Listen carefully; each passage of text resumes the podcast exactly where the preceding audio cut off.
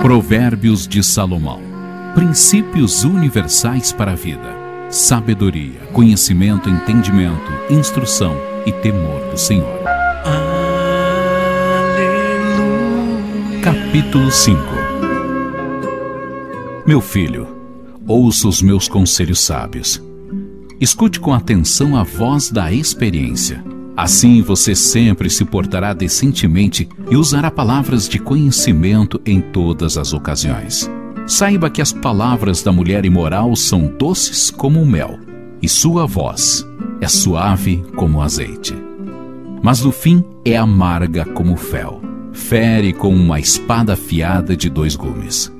Quem anda atrás da mulher imoral caminha para a morte. Os seus passos conduzem para a sepultura. Ela nem conhece o caminho da vida e anda por caminhos tortuosos sem saber. Por isso, meu filho, ouça-me com atenção e não despreze os meus conselhos.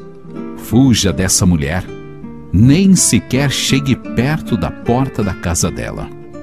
Assim, você não perderá sua honra, nem desperdiçará sua vida, entregando sua saúde e sua força a algum homem cruel e sem coração e não dará seu dinheiro e seus bens a pessoas estranhas e não desperdiçará o fruto do esforço de seu trabalho. Tudo isso para que na sua velhice o seu corpo e a sua saúde não estejam desgastados.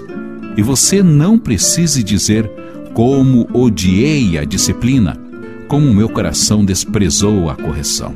Não dei importância aos meus professores e conselheiros, nem escutei o que ensinavam. Agora tenho que sofrer tudo isso e passar vergonha diante de toda a comunidade. Beba água da sua cisterna, das águas do seu próprio poço. Por que deixar que suas fontes transbordem pelas ruas, os seus ribeiros de água pelas praças?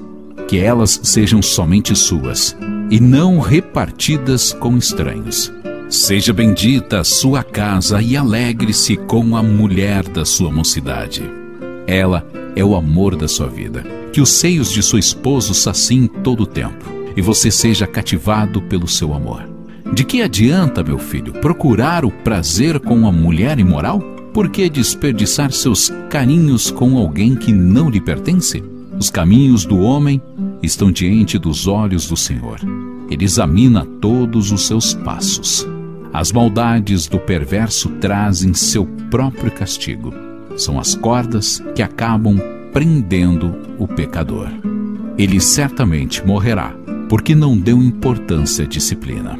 A teimosia e a desobediência levará o pecador ao caminho da destruição.